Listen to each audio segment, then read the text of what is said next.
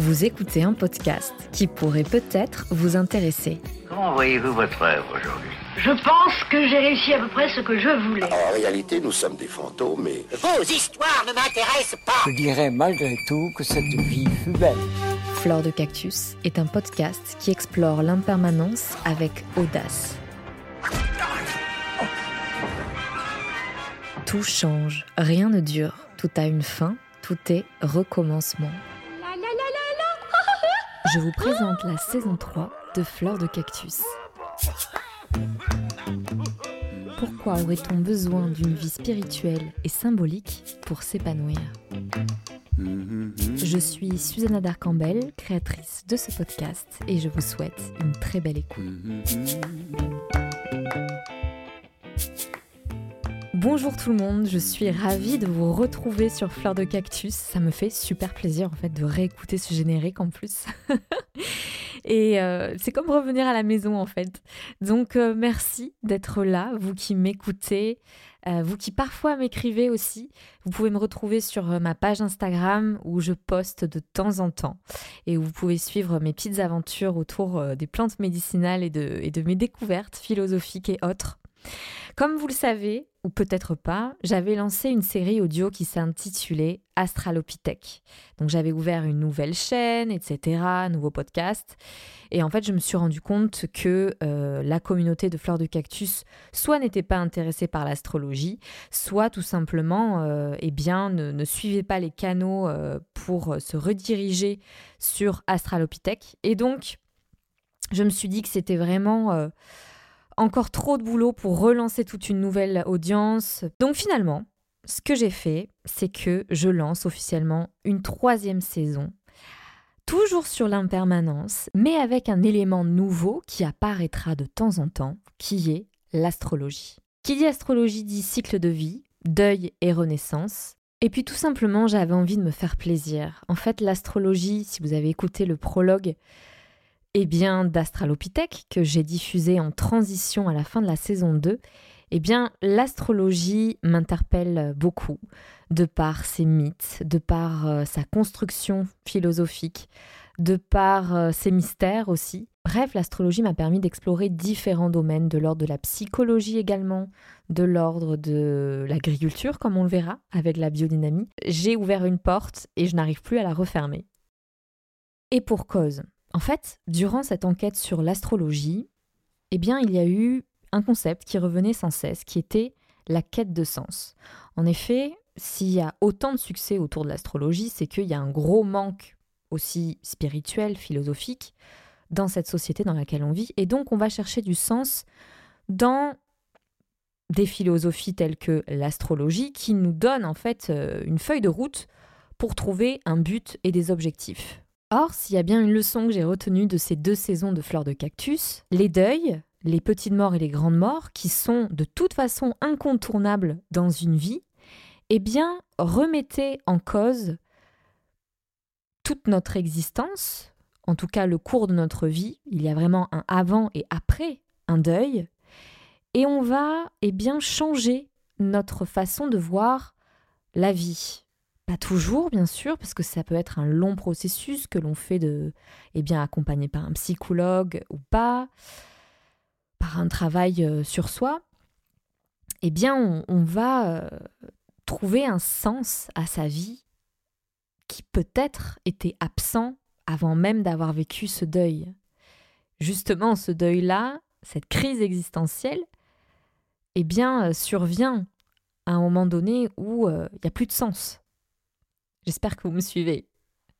Et je pense que vous conviendrez avec moi que donner du sens à sa vie est sûrement la mission, on va dire, euh, quasi vitale de ce 21e siècle qui est en crise de sens absolu. Et c'est dans les périodes de petite mort et de grande mort que, justement, on a la possibilité de donner du sens à sa vie, de donner du sens au malheur qui peut nous frapper à tout moment et de se rendre compte aussi de, du besoin que l'on a de donner du sens à sa vie. Sinon, à quoi bon vivre? Pour débuter cette saison 3, je vous propose donc cette euh, réflexion autour de la quête de sens. Depuis la nuit des temps, l'humain trouve le sens à sa vie à travers des rituels de l'ordre spirituel ou religieux, à travers une philosophie de vie qui va le, connecter au grand tout, qui va le connecter à l'univers, qui va le connecter à Dieu, qui va le connecter au Dharma, qui va le connecter au grand esprit. Bref, vous l'avez compris, toutes les cultures du monde croient en quelque chose de plus grand, en quelque chose de incommensurable. Or, avec la montée du rationalisme et du matérialisme au XIXe siècle, l'Europe en particulier, eh bien, a vu s'éteindre tous ces mouvements spirituels avec euh, certaines, euh, je dirais, percées, comme le New Age dans les années 60.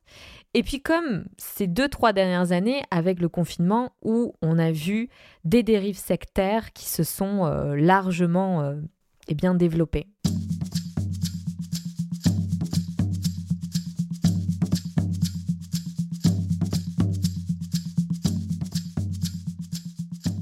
Les Lumières, à partir de la seconde moitié du XVIIe siècle et plus encore au XVIIIe, eh s'attellent à détruire, à combattre, à combattre ce qu'ils appellent l'obscurantisme religieux. Le fait que l'Église, de par euh, son dogme qu'elle euh, brandit comme un étendard, euh, eh bien, domine les masses, contrôle les esprits. Et c'est la raison pour laquelle le siècle des Lumières se caractérise par ce, combat contre la superstition. Et entre superstition et croyance en Dieu, il n'y a qu'un pas. Or, ce terme d'obscurantisme a été récupéré par la sphère scientifique, rationnelle, pour parler de la médiumnité, de l'astrologie, de la biodynamie, les médecines alternatives. En bref, tout ce qui n'est pas prouvé et prouvable est taxé d'obscurantisme. Et cette pensée rationnelle a accéléré le rapport de domination des pays d'Occident sur les pays d'Orient. Cela a même justifié la colonisation, car ces derniers sont, plus à même en fait d'être euh, spirituels et de et bien d'avoir euh, construit leur société selon des principes spirituels, voire religieux, et donc sont donc taxés un peu d'inférieurs parce que euh, bah, un peu naïfs quoi.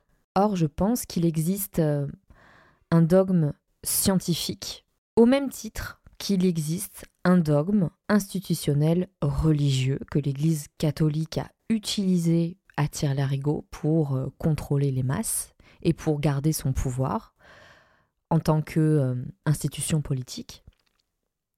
Et donc là, bien sûr que la spiritualité, ici, n'a aucune euh, valeur, je dirais, philosophique. Ici, cela devient une valeur politique, un élément de pouvoir. Donc c'est plus la spiritualité en fait. Donc le fait de croire en quelque chose de plus grand, d'inexplicable, c'est vite assimilé à de l'obscurantisme, à de la naïveté intellectuelle, voire, dans le pire des cas, à de la stupidité. Donc recontextualiser un petit peu tout ça, ça me semblait important pour mieux comprendre eh bien, les racines de cette quête de sens qui est en crise aujourd'hui au XXIe siècle, en 2022. Depuis quelques mois, je lis Carl Jung et ça a été une révélation pour moi. Lire Carl Jung dans le texte, c'est un peu chaud. Donc, euh, je me suis rabattue sur Frédéric Lenoir qui a écrit Un voyage vers soi, qui a été édité chez Albert Michel, je crois, l'année dernière. Et franchement, c'est beaucoup plus accessible. Et Carl Jung a une pensée, je trouve, extrêmement plus ouverte et moins rigide que Freud, qui pourtant euh, Freud est sûrement euh, le grand-père de la psychologie euh, en France, alors qu'aux États-Unis, Carl Jung a vachement plus de succès. Pour Freud, le besoin de sens est illusoire et psychotique. Et donc la religion n'est que une manière de eh bien d'avoir moins peur de la mort par exemple. Or pour Jung, le besoin de sens est un moteur de l'être, c'est ancré dans l'être humain comme quelque chose de positif. Et la spiritualité permet aux personnes de trouver du sens à leur vie. Et elle s'inspire des grands courants philosophiques et spirituels pour donner du sens à leur vie. Et il avait remarqué en effet que les croyants étaient les personnes les plus heureuses parmi les passions qu'ils suivaient. Comme si croire en quelque chose de plus grand donnait plus de force. Donc selon Carl Jung, et moi personnellement j'adhère totalement à cette euh, théorie, c'est qu'on a besoin de sens à notre vie pour pouvoir continuer. Et je pense que vous serez d'accord si vous avez vécu euh, des moments euh, tragiques ou des personnes autour de vous qui ont pu attenter à leur jour ou être en profonde dépression. Ces personnes-là ne, trouvent plus en fait de sens à continuer leur vie. Ils se disent à quoi bon? Pourquoi faire? Qu'est-ce que je fais ici? Et c'est en allant visiter les Indiens Pueblos que Carl Jung s'est rendu compte qu'en fait l'homme était, comme il le dit lui-même, le second créateur du monde. C'est-à-dire que si l'homme était absent de la Terre, la Terre continuerait de tourner, il y aurait des animaux, des plantes, et puis euh, des cataclysmes auraient lieu, puis des renaissances, etc. Et le fait que l'homme soit ici, c'est lui qui donne un sens à ce qu'il voit, à ce qu'il vit. Et en fait, il a eu cette euh, épiphanie quand euh, il visitait les Indiens Pueblos. Et en discutant avec euh, le chef indien, il s'est rendu compte en fait que il réalisait, le peuple Pueblos réalisait des rituels, des prières pour aider le soleil qu'il vénère comme un dieu à se lever tous les jours et à traverser le ciel jusqu'à son coucher. Et donc ça, ça a été l'épiphanie de Carl Jung, dans le sens où il s'est rendu compte que l'humain avait besoin de créer du sens pour trouver un équilibre émotionnel et psychologique. Par exemple, un coucher de soleil prend tout son sens quand on regarde ce coucher de soleil et qu'on s'exclame. On est là à s'exclamer et à ressentir de la joie. Moi, ça m'est même arrivé de pleurer devant un coucher de soleil. Mais si on n'était pas là, le coucher de soleil aurait lieu de toute manière. C'est nous qui ressentons et qui allons créer du sens à ce coucher de soleil.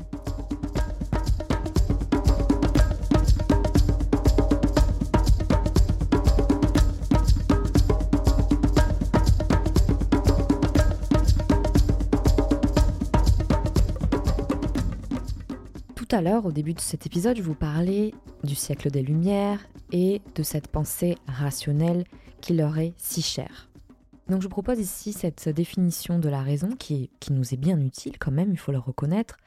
La raison, c'est un ensemble des principes, des manières de penser permettant de bien agir et de bien juger. Donc la raison permet à l'humain de prendre des décisions conformément à des principes de logique qui vont l'aider à construire, à avancer et à prendre des décisions qui lui font du bien, en tout cas qui lui sont favorables, parce que cela va lui permettre d'aller d'un point A à un point B, euh, de prendre des décisions qui soient euh, qui lui sont utiles pour avancer et qui sont empreintes d'une certaine logique.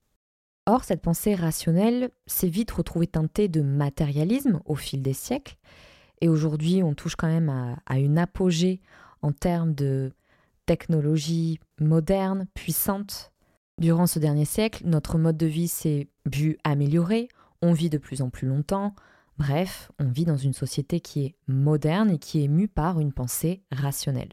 Et le travail est devenu l'activité principale de l'humain. On passe sûrement 80% de notre temps à travailler. Pourquoi? Parce que le travail nous permet eh bien, de gagner de l'argent, euh, ensuite euh, d'avoir un statut dans, dans la société, euh, de construire, donc d'emmagasiner des biens, des mérites. Le travail est donc fortement porté par cette pensée rationnelle.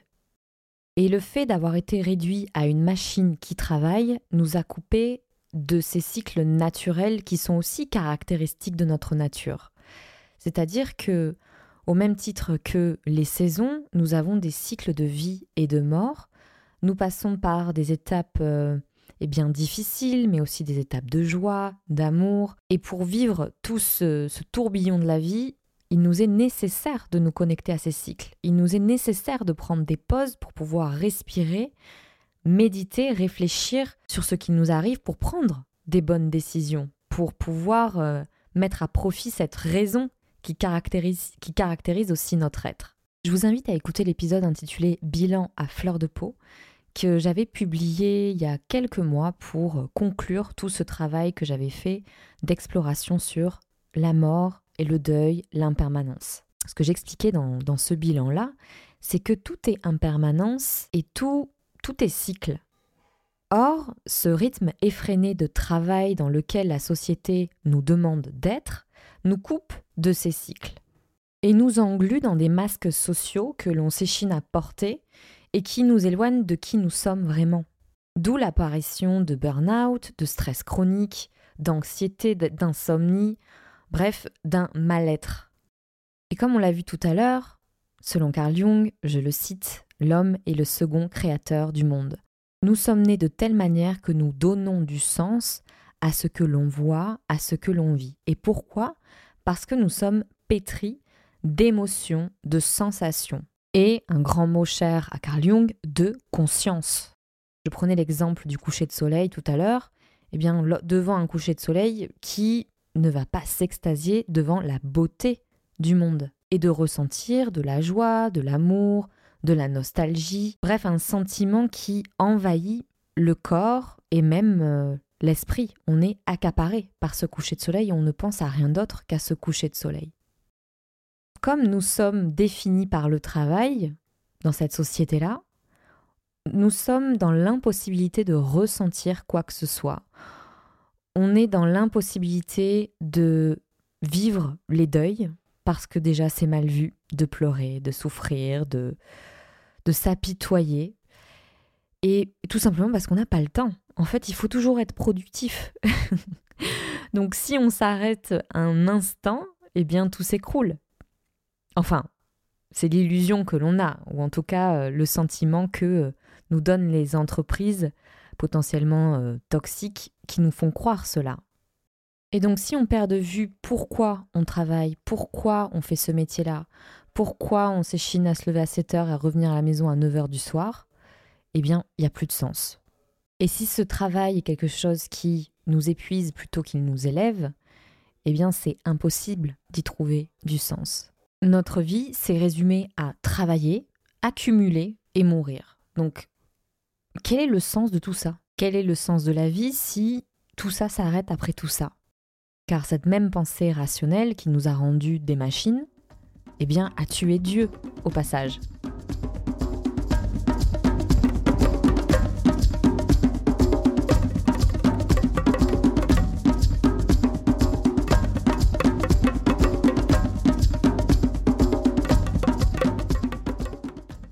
J'en arrive au dernier point que je voulais aborder avec vous.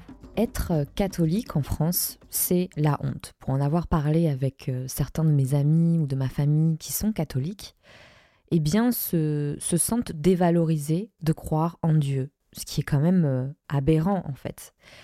Euh, au même titre que croire en, en l'astrologie, c'est être un doux rêveur. Faire de la biodynamie et suivre le calendrier lunaire, c'est totalement débile.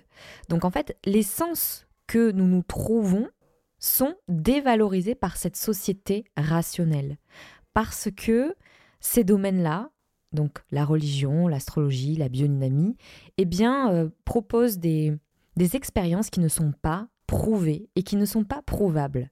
Et on voit comment cette pensée rationnelle a pu détruire nombre euh, de communautés autochtones qui, oui, croyaient à cette danse du soleil et de la lune comme euh, des dieux qui valsaient dans le ciel, bref, eh bien, ils se, ils sont, ils se sont retrouvés soit dans des réserves, euh, eh bien, amenés à travailler dans des usines. La plupart des Indiens d'Amérique Sioux, par exemple, euh, sont en profonde détresse psychologique.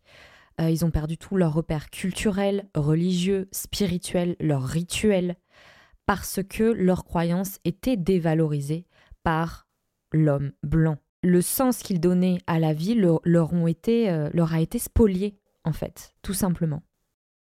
Si l'on regarde le XXIe siècle en France, donc euh, en 2022, la quête de sens et de spiritualité n'a jamais été aussi forte ces dernières années.